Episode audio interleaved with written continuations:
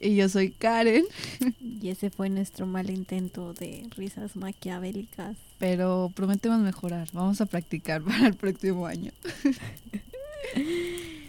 Y es Halloween y estamos sentadas en la fogata y nos vamos a asustar la una a la otra. Así es, y los invitamos a acompañarnos a escuchar estas super historias de terror tan creepy que traemos para ustedes el día de hoy. Así es, y traemos creepypastas. Traemos también historias, dos historias que le sucedieron a integrantes de mi familia que no se pueden perder. Ven, historias reales, de gente real.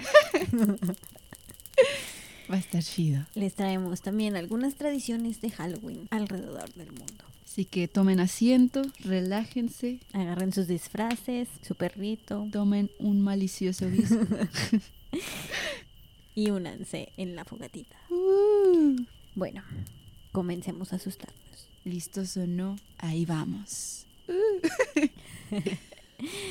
Bien, Brisencia, ¿qué traes? Esta historia que traigo está patrocinada por nuestros amigos de Cuentos de Terror, su principal fuente de pesadillas nocturnas. Les pedí permiso de usar un cuento y este fue el que nos mandaron. Se llama Detrás de ti. Fuck, no. Entonces voy a intentar hacerle justicia con mi voz de pito. Tú puedes, Brisa, tú puedes. A ver si te asusto, Karen. Pertúrbanos a todos, por favor. Ahí va. Mi nombre es María. Vivía en un departamento en la ciudad de Monterrey. Mi hermana mayor, Patricia, de 28 años, vivía conmigo. Yo tengo 25. Apenas hacía unos cuantos meses que habíamos alquilado aquel piso. Patricia era doctora a punto de terminar su especialidad en oncología, mientras que yo apenas me había recibido de psicología. No llevábamos una vida glamorosa, pero éramos independientes al menos. Una noche llegué del trabajo para encontrarme con un ambiente lúgubre en mi casa. Se sentía diferente. Algo había cambiado significativamente. Parecía más oscura. Entonces encontré a mi hermana en su cuarto, llorando a ríos. Aún traía su pitufo puesto. Le quise preguntar qué pasaba, pero algo en mí lo sabía. Durante las últimas semanas había estado muy apegada a un niño con cáncer. Desde que lo diagnosticaron, le dijeron a la familia que no había mucha esperanza. Pero, aún así, la muerte de un paciente tan pequeño le afecta a cualquiera. Aquella noche le di su espacio. Los días transcurrieron y no le vi ninguna mejoría. Tras una semana de luto, por fin la vi animada. No quise preguntar sobre el tema, así que solo la seguí tratando como si nada hubiera pasado. Muy tarde descubrí cuál había sido su proceso de duelo.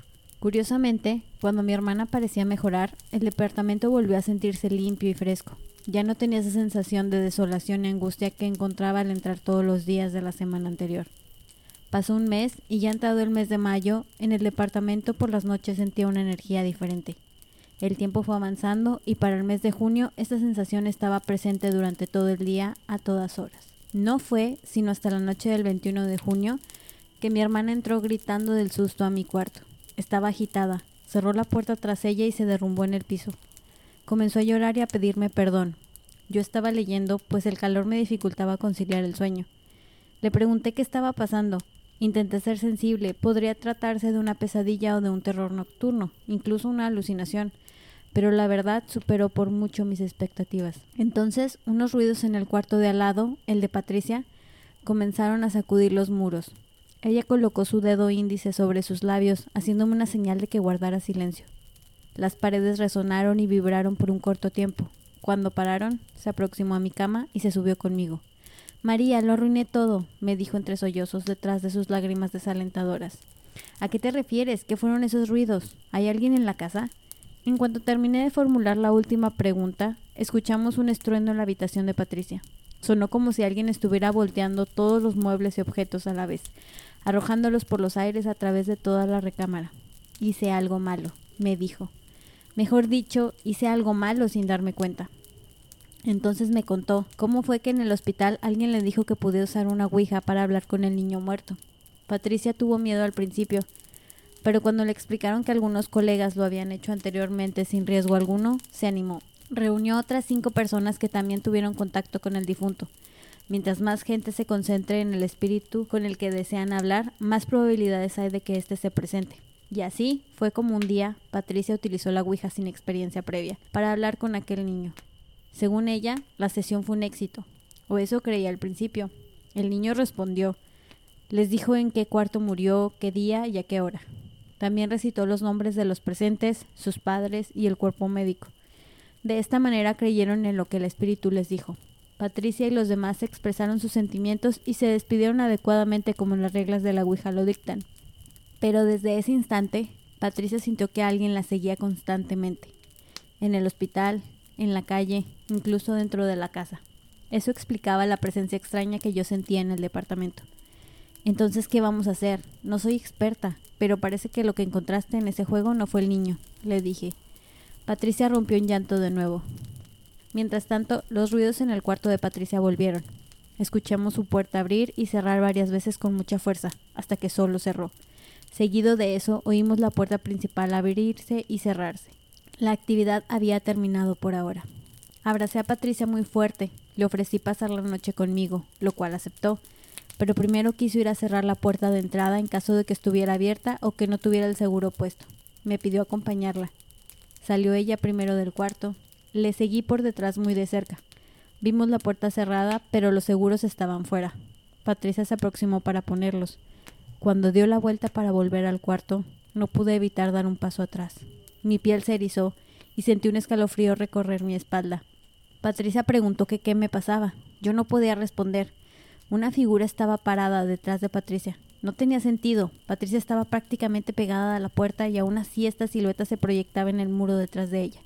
Era alta, como un hombre usando zancos. Sus brazos también eran muy largos y sus dedos, o al menos lo que parecían ser sus dedos, eran como garras extendidas y abiertas. Me quedé boquiabierta. María, dime qué sucede. Yo seguía atónita. Detrás de ti. Le alcancé a murmurar. Patricia dio media vuelta y al instante la figura desapareció.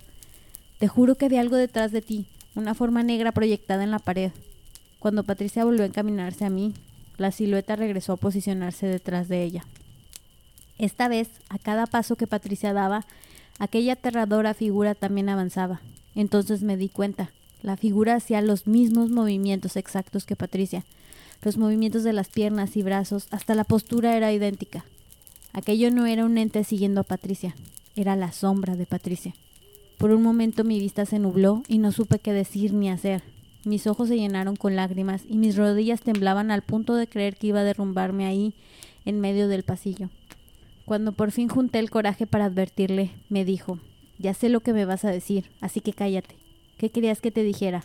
Algo me ha perseguido desde hace semanas, porque ese algo está pegado a mí, dentro de mí. Patty, podemos solucionarlo, le dije. Busquemos un sacerdote o a alguien que pueda ayudarnos. No hay tiempo, María. Esta cosa ha escuchado mis pensamientos y yo los suyos. Quiere hacerte daño. No tiene otro propósito más que hacer daño a la gente. Cuando fui a tu habitación fue porque él lo pensó y yo actué. Patty, no sabes lo que estás diciendo. Déjame ayudarte. Eres más fuerte que esa cosa. No, no lo soy. Si así fuera, ya lo hubiera vencido. Pero soy vulnerable y débil. Solo hay algo que puedo hacer. Entonces mi hermana se aproximó a la ventana de la sala de estar que daba hacia la calle. Les mencioné que vivíamos en un sexto piso. ¿No? Bueno, así era. Patricia, por el amor de Dios, no lo hagas, grité con todas mis fuerzas. Corrí para intentar retirarla de la ventana, pero aquella sombra detrás de Patricia se volteó y me golpeó en el rostro, arrojándome por la sala a la otra pared. Mi cabeza golpeó contra un mueble que teníamos ahí. El dolor me abrumó y lo poco que alcancé a ver antes de perder la conciencia era a mi hermana, de pie en el marco de la ventana abierta, dando un paso hacia el vacío. Desperté al otro día en una sala de hospital con la peor jaqueca de mi vida. Mis padres, vestidos de negro, llorando a mi lado, inconsolables. Estaba en el mismo hospital donde trabajaba Patricia. Debieron ser los analgésicos tan fuertes que me hicieron tomar, pero juraría que vi aquella sombra enorme y tenebrosa asomándose por detrás de las cortinas de mi cuarto, detrás de mis padres, esperando por mí. What? Pati querida, eso no se hace. No manches, estuvo bueno. Estuvo muy intenso. Demasiado. Yo volteé también atrás. Ah, que no voltees. Ah, fuck. Lo hice, Brisa, lo hice. Coño. Me gustó, me gustó. Ay, güey, pues. Eso fue todo, muchas gracias. Apenas comenzábamos, Karen. ¿Eh? Ándale. No, yo no quiero. Más porque como no puedo interactuar y hacer bromitas para que se me quite el miedo, como que se apodera más de mí y no me gusta. Pero bueno, es Halloween, es Halloween, hay que hacerlo solo por este episodio. Sí, sí. Dale, dale. Bueno, la historia que les traigo yo es patrocinada por creepypasta.fandom.com. Esta página está chida. eh, supongo que no hay problema que cuente la historia. Se llama Ahora puedes verme. No, no puedo. Aquí va. Estaba aterrada cuando escuché la noticia. Los doctores dijeron que mi visión solo podía ir a peor con el tiempo y que la ceguera era inevitable. Al principio los objetos se veían borrosos, como si estuvieran desenfocados. Luego vinieron las manchas oscuras y luminosas y finalmente llegó la mañana en que al despertarme todo había desaparecido. Ya no podía ver nada. Aún así tenía suerte. Tengo un marido que me ayuda y un bebé adorable. Siempre había sido muy comprensivo con todo esto. Me sentía muy torpe los primeros meses. Rompí muchos vasos y platos. Por culpa de los golpes tenía los dedos de los pies destrozados. Pero mi marido siempre me ayudó con cariño en mi nueva vida. Usaba su tiempo libre para hacerme compañía, alimentarme, vestirme, bañarme y bueno, hacerme sentir deseada en mi nueva normalidad. Estaba feliz de saber que a pesar de mi problema viviría una vida feliz. Un día algo extraño ocurrió. Me desperté y en vez de no ver nada, comencé a ver manchas de luz y oscuridad de nuevo. Grité emocionada. Hacía muchísimo tiempo que había dejado de ver cualquier cosa. Era cauta con mi optimismo sobre recuperar mi visión. No quería darme falsas esperanzas. Así que decidí darme tiempo para ver cómo las cosas progresaban. En los siguientes días las manchas comenzaron a hacer colores. Si seguía así, recuperaría mi visión. Mantuve la sorpresa hasta recuperar por completo la vista y darle las buenas noticias a mi marido. Seguro que se alegraría por mí. Cariño, ya estoy en casa, escuché a mi marido decir. Corrí hacia él para abrazarlo, pero me quedé helada. El hombre junto a la puerta no era mi marido. Tenía la voz de mi esposo, pero era un completo extraño. La sangre de mis venas se tornó hielo y sentí la bilis en mi garganta. No, no te levantes, Celeste, déjame ayudarte. El extraño se acercó a mí y me ayudó a sentarme con un beso. No te preocupes, he dejado al pequeño Henry listo para dormir. Con horror vi cómo usaba su teléfono para iniciar el audio de un bebé llorando. Caminé despacio hacia la puerta, pero él me bloqueó el camino. Celeste, no intentes moverte, aún te estás adaptando. Siéntate, haré algo para cenar. Me llevó a la cocina donde tuve que morderme la lengua para no gritar. Los restos de mi marido y mi pequeño hijo cubrían la encimera sobre una piscina de sangre. Cariño, esta noche tendremos filete.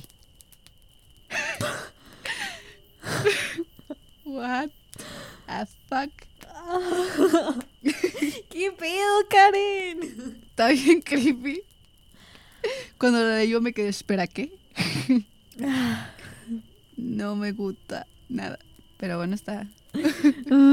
es- Está.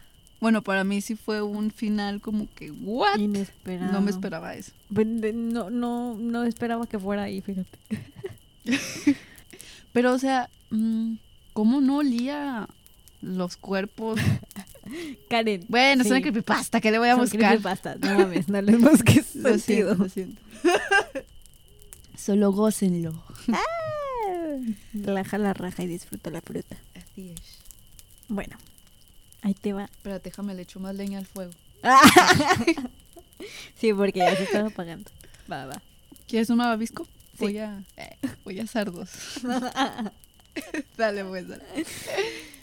La siguiente historia se llama El hombre sonriente. Ay, no. Y no me acuerdo de dónde la saqué. Oh, Ahí te va. Hace cinco años vivía en una ciudad grande en los Estados Unidos. Siempre he sido una persona nocturna, así que usualmente me encontraba aburrida cuando mi compañera con quien compartía departamento se iba a dormir. Para pasar el tiempo solía tomar largas caminatas mientras pasaba el tiempo pensando. Pasé cuatro años así, caminando sola por las noches y nunca tuve una sola razón para sentirme atemorizada. Siempre solía bromear con mi roomie que incluso los pandilleros de la ciudad eran amables. Pero todo eso cambió en unos cuantos minutos durante una noche. Era un miércoles entre la una y dos de la mañana y caminaba cerca de un parque patrullado por la policía que estaba en unas calles de mi departamento. Estaba silencioso aquella noche, incluso para una noche de entre semana, con muy poco tráfico y casi nadie a pie. El parque, como la mayoría de las noches, estaba completamente vacío. Di vuelta en una calle lateral corta para regresar a mi departamento cuando lo noté por primera vez. Al final de la calle, de mi lado, estaba la silueta de un hombre, bailando. Era un baile extraño, parecía un vals, pero terminaba cada vuelta con una extraña zancada hacia adelante. Supongo que se podría decir que estaba bailando hacia mí. Asumí que estaba borracho, y me hice para la orilla de la banqueta hacia la calle, lo más que pude, para darle espacio y que pudiera pasarme. Entre más cerca estaba, más podía notar con cuánta gracia se estaba moviendo. Era muy alto y larguirucho, y usaba un traje viejo. Seguía bailando hacia mí y ahora estaba lo suficientemente cerca para poder verle la cara. Sus ojos grandes estaban muy abiertos y se veían salvajes, con la cabeza un poco echada hacia atrás viendo hacia el cielo. Su boca tenía una sonrisa dolorosamente amplia, casi como una caricatura. Entre sus ojos y esa sonrisa que veía, decidí que era mejor cruzar la calle antes de que bailara más cerca de mí. Quité mis ojos de él para voltear hacia los lados de la calle y cruzarla.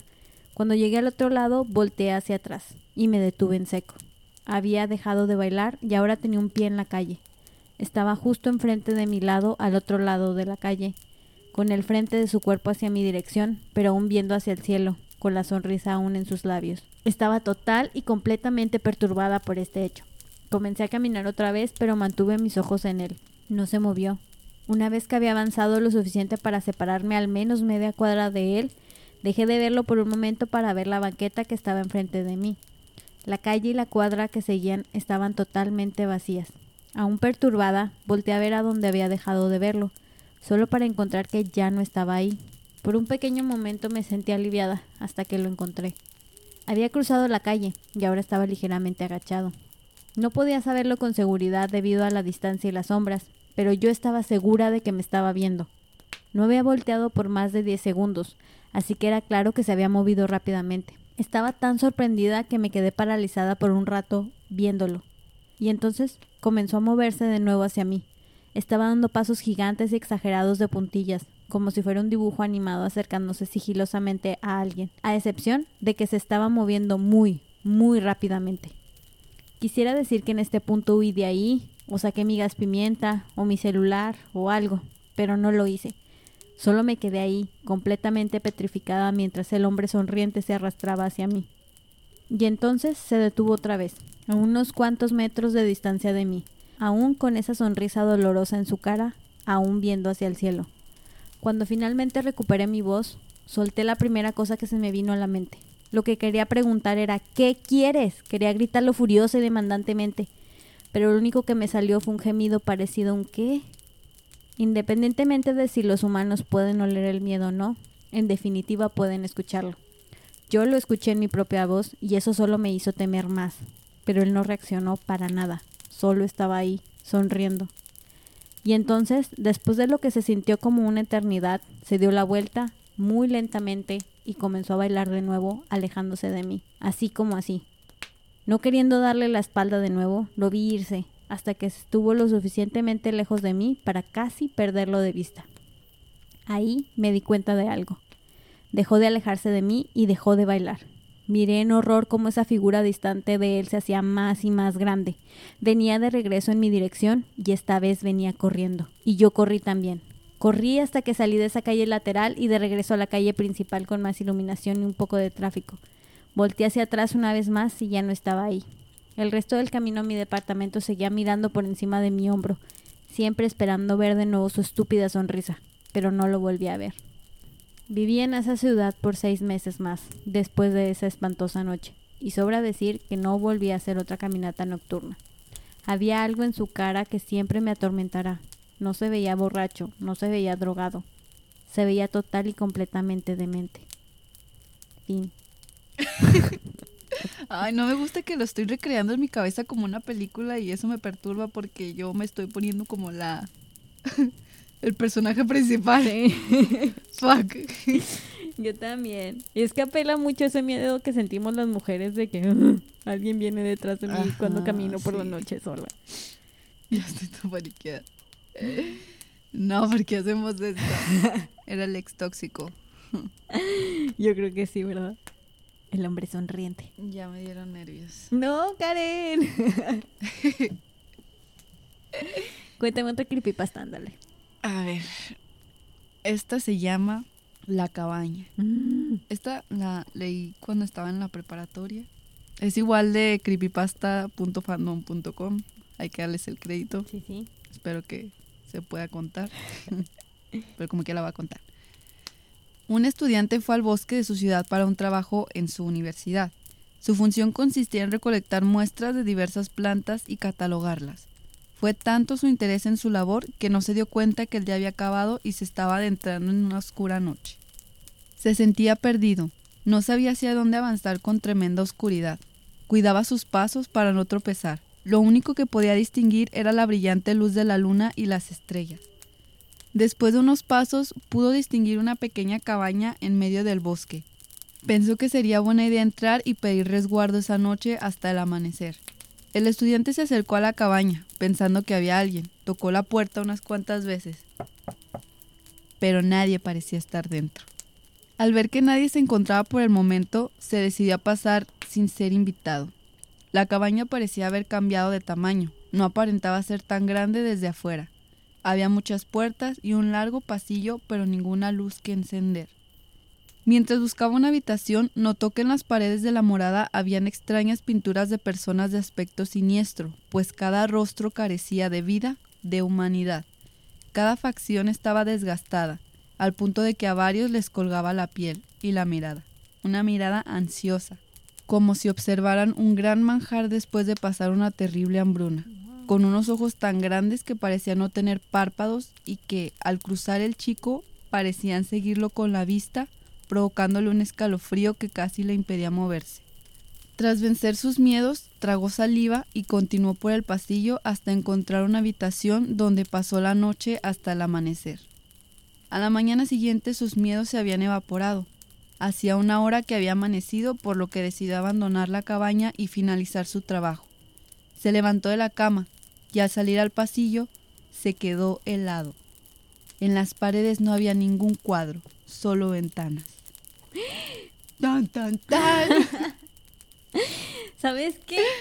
Sí recuerdo que me contaste esto en la prepa. Fuck. No, pero me acordé ya hasta el final. O sea, sabía que algo había con las personas de los cuadros, pero no me podía acordar qué. Es que sí me acuerdo que lo leí en la prepa y me impactó tanto que me quedé como una semana así de. "Fuck, no mames, eran ventanas. Eran ventanas. Ay, no. Un clásico de clásicos. Las creepypastas son chidas. Ay, no manches, aquí hay comentarios que dicen amén, qué pedo. ¿A qué? Amén, what the fuck. Ok. Pues cada quien aquí respetamos la diferencia de creencias, ¿verdad? Sí, si tú crees en las creepypastas, te respetamos. ya se respeta, se respeta todo. Pues, déjame le echo más leñita al fuego. Ay, güey.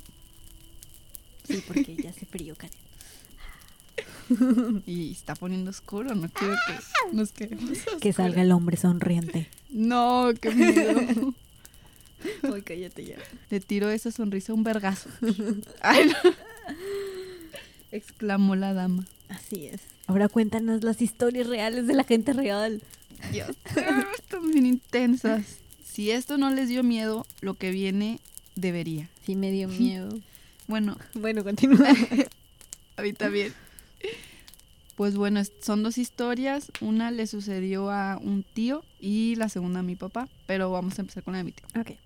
En el año de 1976, mis tíos vivieron en la casa de su abuela por un periodo de tiempo. Era una de esas casas muy, muy antiguas que estaban súper grandes, este, tenían un fondo enorme con muchas habitaciones.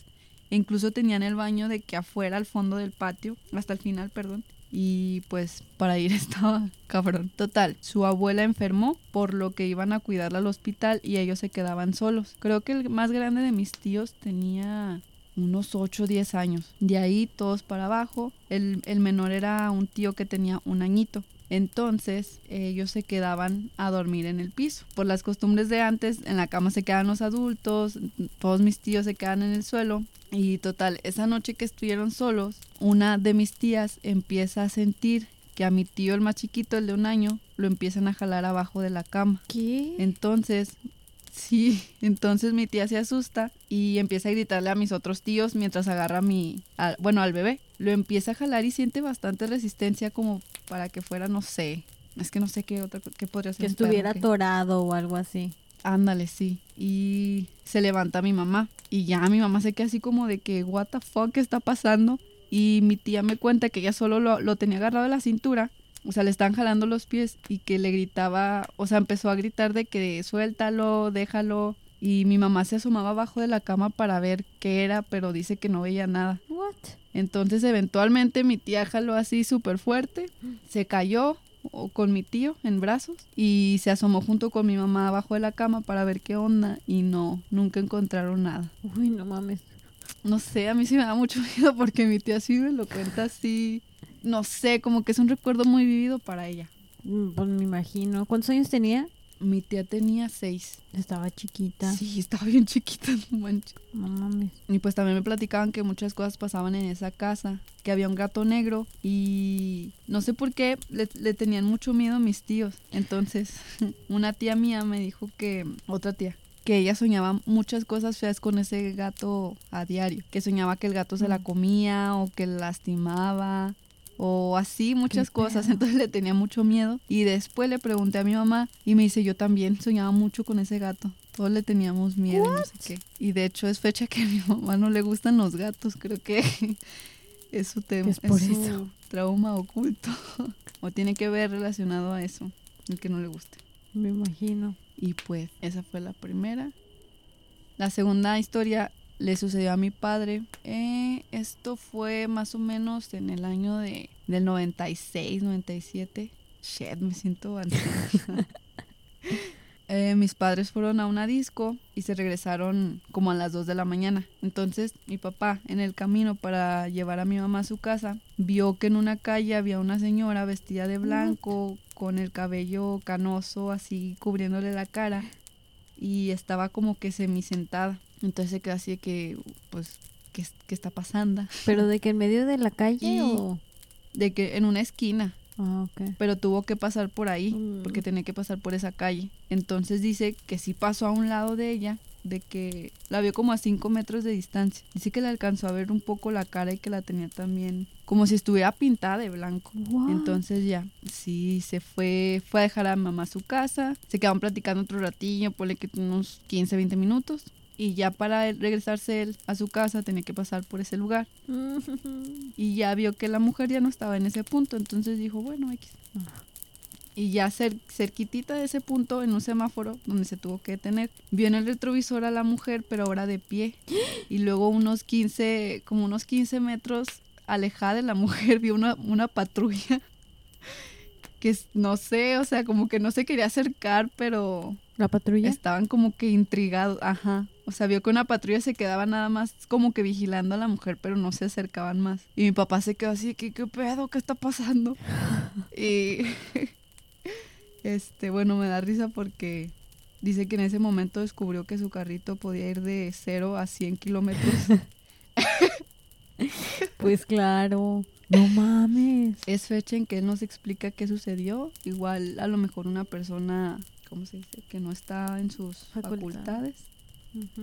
O no, no sé. Era lo que te iba a decir porque si estaba la patrulla ahí, quiere decir que a lo mejor los vecinos o gente ya la había visto. Ándale, justamente eso le dije. A lo mejor la habían reportado y por eso fue la patrulla. Y dice, sí, esa puede haber sido una posibilidad. También otra era que como hacían rondines de repente, que igual en un rondín se quedan así que, what the fuck, ¿qué es eso? No mames. Y no se quisieron acercar. Pues le pregunté de que si no, no salió una noticia o algo y me acordé que pues es- era el 96. La única forma era en los periódicos Sí. y pues no. Dice que no, no vio nada. No mames. Si se hubiera pasado hoy, ya estaría en TikTok y en, Ya sé. en Instagram y... En Facebook. en todos lados. Pero sí estuvo bien creepy. Siempre, no sé por qué cuando cuentan historias de white ladies o así, siempre me acuerdo esa historia de mi papá. Y pues ya. Están cortitas, pero son reales. De gente real. bueno, para que se nos quite el miedo. Miedito. Vamos a ver qué hacen alrededor del mundo en esta noche.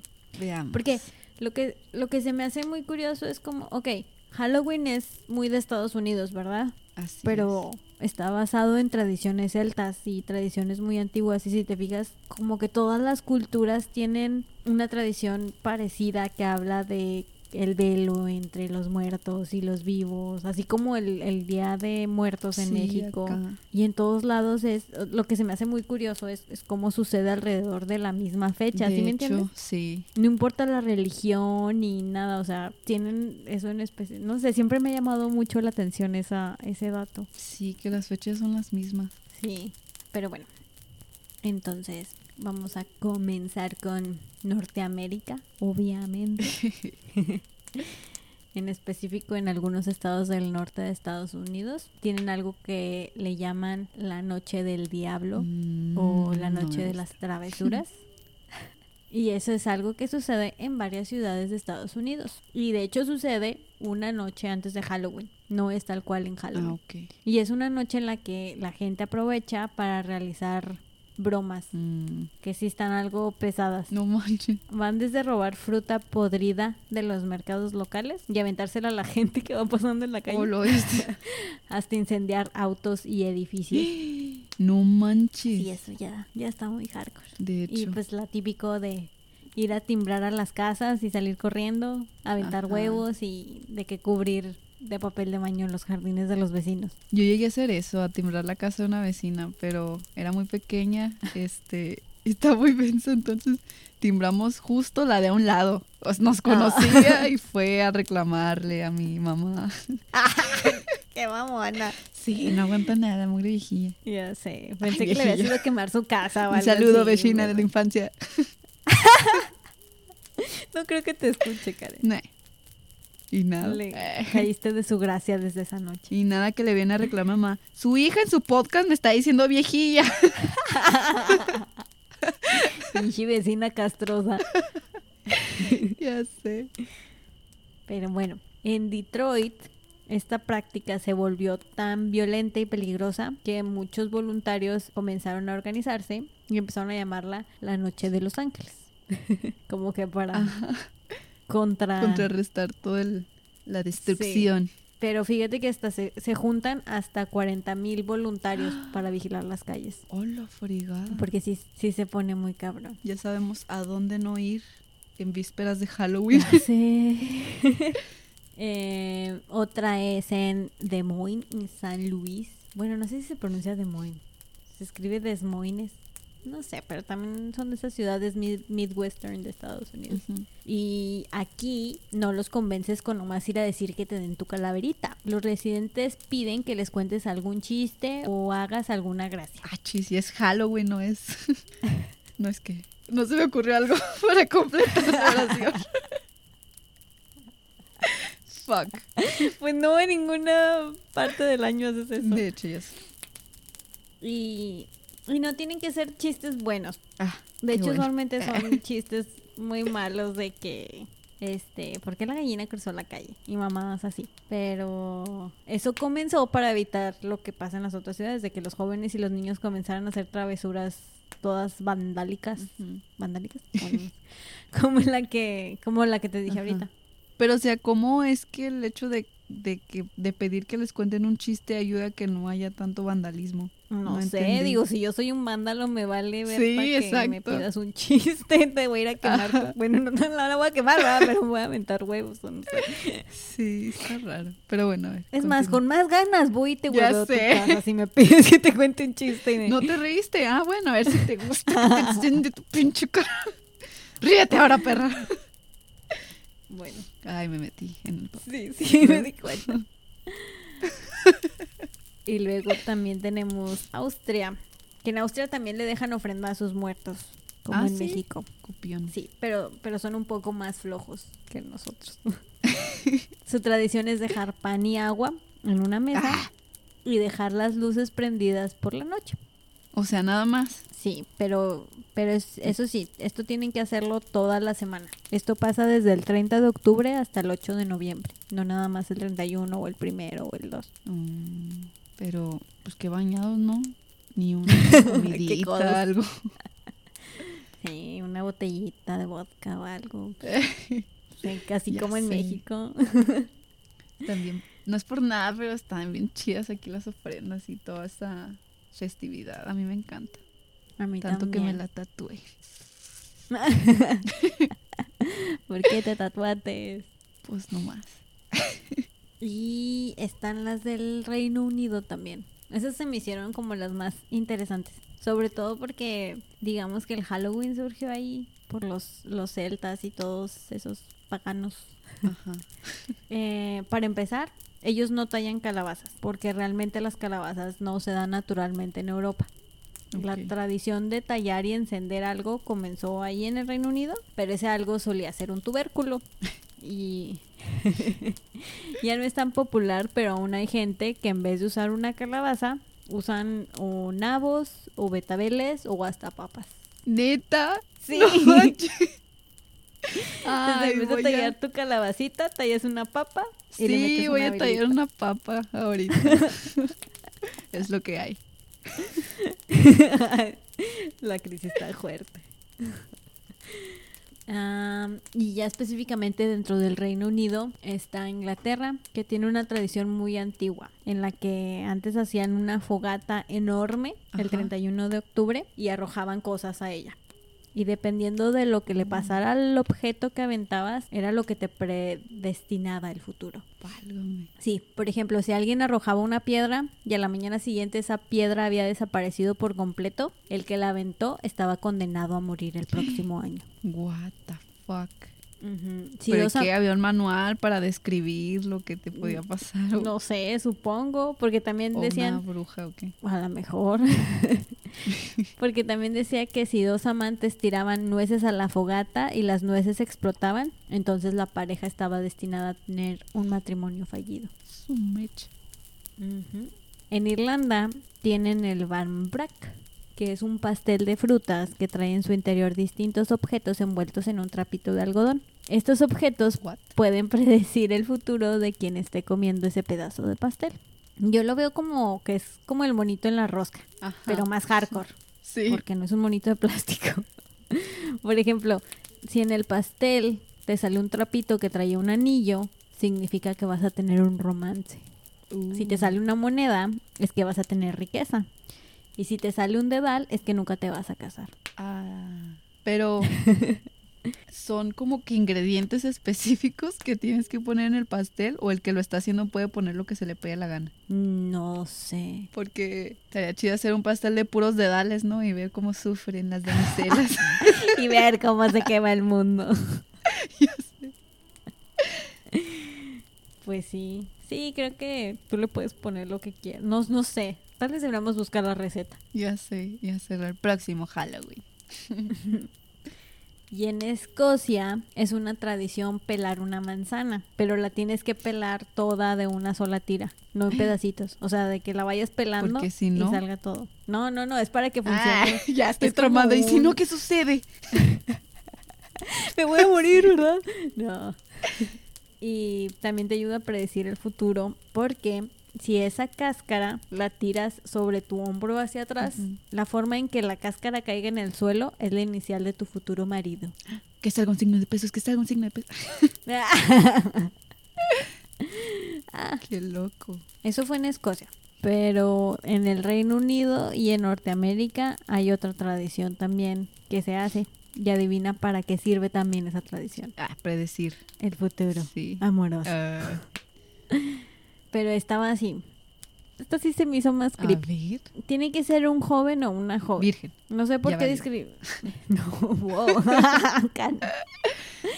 No, no. Bueno, no sé por qué discriminan a los chavorrucos, pero pues así decía, que tiene que ser una jovencita o un jovencito. Entonces, esta persona tiene que apagar todas las luces de la habitación y Mm. quedarse viendo en el espejo. Ah, hell no. Eventualmente verá la cara de su futura o futuro amor con el que se casará. Ay, no, ¿qué les pasa? Pero si esta persona se va a morir antes de casarse, lo que verá será una calavera. Qué miedo. Sí, ¿Y si lo han intentado? Mm, No me puse a buscar si alguien lo intentó, pero puedes intentarlo y No, decirnos. gracias. Si alguien quiere intentarlo y decirnos, lo esperamos en Instagram. Ah, Manden mensaje. Díganos que vieron, no nos manden fotos. Solamente platique. Y algunas otras versiones dicen que lo tienes que hacer mientras caminas de espaldas, otra que te tienes que cepillar el pelo tres veces, otra que lo tienes que hacer exactamente a medianoche, otra que lo tienes que hacer mientras comes una manzana en exactamente nueve pedazos. Y pues ya. O sea, lo, lo de ver al espejo. sí. Todo Hacer eso, todo eso mientras te ves al espejo es tan loco. Sí, ya es mucho pedo. Entonces, Obviamente se tiene que hacer el 31. sí, todo esto lo tienes que hacer el 31 de octubre. Para que los espíritus te ayuden a predecir tu futuro. No, thanks. Así está bien, vamos improvisando. no necesito saber. Qué loco, no sabía que había tantas cosas raras. Y por último, en Alemania también creen que en esta noche los espíritus regresan a la tierra, pero no dejan ninguna ofrenda. Lo que sí hacen es que esconden todos los cuchillos de la casa para que los espíritus no puedan lastimarse. O sea, entre ellos, no a los vivos. Supongo, sí, o sea, para que no se lastimen los espíritus. No entiendo cómo se lastimaría un espíritu con un cuchillo. De hecho, Ya están muertos o no sé. Qué loco. Y bueno, esas fueron una de las tradiciones en el mundo de Halloween. Hoy están, están bien crazy. Sí. Nada como nuestro México, lindo y querido. Ah, ya sé, con su pancito de muerto. Ya sé. ¿Tú qué hacías en Halloween cuando eras niña, Karen? ¿Sí te dejaban disfrazarte y todo eso? Fíjate que recuerdo mucho un Halloween que pasé en Estados Unidos porque un tiempo vivía allá cuando era niña. Hola, migración americana. Saludos. Em, y me acuerdo que me disfracé de bruja, mi vesti el vestidito típico, el sombrero con el pelo falso gris y me pintaron un... Ah, no te creas, no, me faltaba un diente, ese era. Y ya fuimos a pedir dulces, todo normal, nada más. Los otros años no, no me disfracé. Creo que ese fue el único año. Sí me gusta disfrazarme, pero solamente me había disfrazado creo que una o dos veces. Y me había pintado la cara de, de calavera y así. Pero el año pasado, que ya empecé a trabajar, a ganar mi dinero, dije, eh, ching su madre, vamos a aventar todo. Por la ventana. Y me compré un disfraz de Alicia y me puse pupilentes blancos y fui a una fiesta que no era de disfraces. Fui la única disfrazada con otras. Pero estuvo chido. Qué cool, qué cool. ¿Y tú te ibas a disfrazar? También como dos veces. Am, una cuando estaba en el kinder, de que mi mamá me improvisó un, también un, un vestido de bruja, pero era de que de papel maché. También se lo bañó mi mamá, así como que, ay, venga, ya. Así que nomás, nomás pasó el día y ya a la basura. Y, Ah. y pero usualmente mi mamá no, no, no me dejaba, decía que eso era, eran, eso era pecado. Sí, también mi familia. Bueno, no pecado, Era pero que no estaba bien y, y bueno, Sí. sobre todo porque estaba muy de moda eso de que no dejes a los niños salir a pedir Halloween porque traen agujas y drogas en los dulces y Ah, sí es cierto. Entonces no, y yo siempre me frustré y me caían gordos los niños que iban a pedir Halloween. Ah. Y ahora de adulta no me, no, pues no, no me disfrazo, pero sí tengo mi sombrero de bruja. Yo toda ridícula. Me lo pongo en Halloween. Y ahora gasto, gasto mi dinero de adulta en decoraciones de Halloween. Eso, es Eso sí todo. lo vivo al máximo. Yo hoy me quiero disfrazar de muñeca de trapo endiablada. Ay, güey. Me compré un disfraz de ragdoll. Ujú. Iba a decir dragdoll. es otra cosa. También. Y me compré unos pupilentes completamente negros. Qué padre.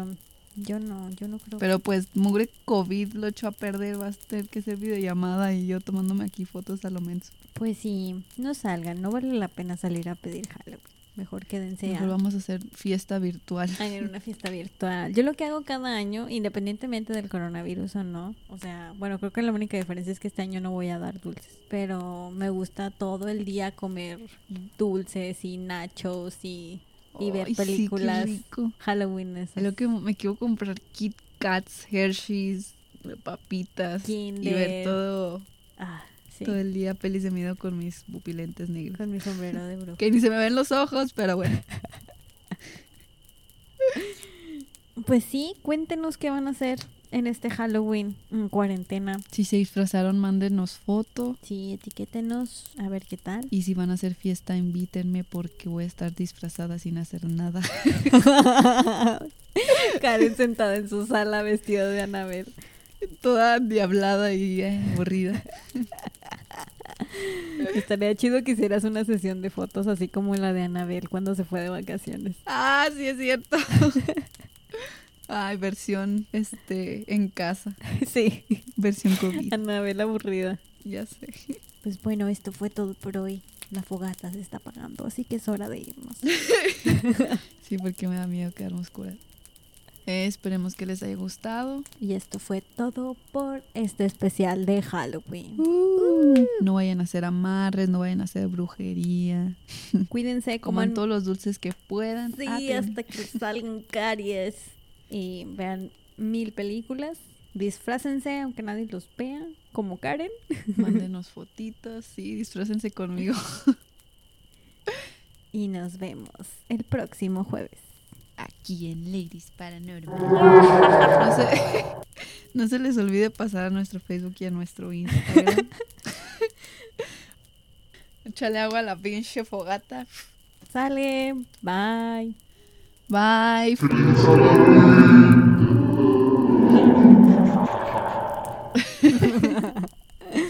Jamás me salva. Chao. Bye.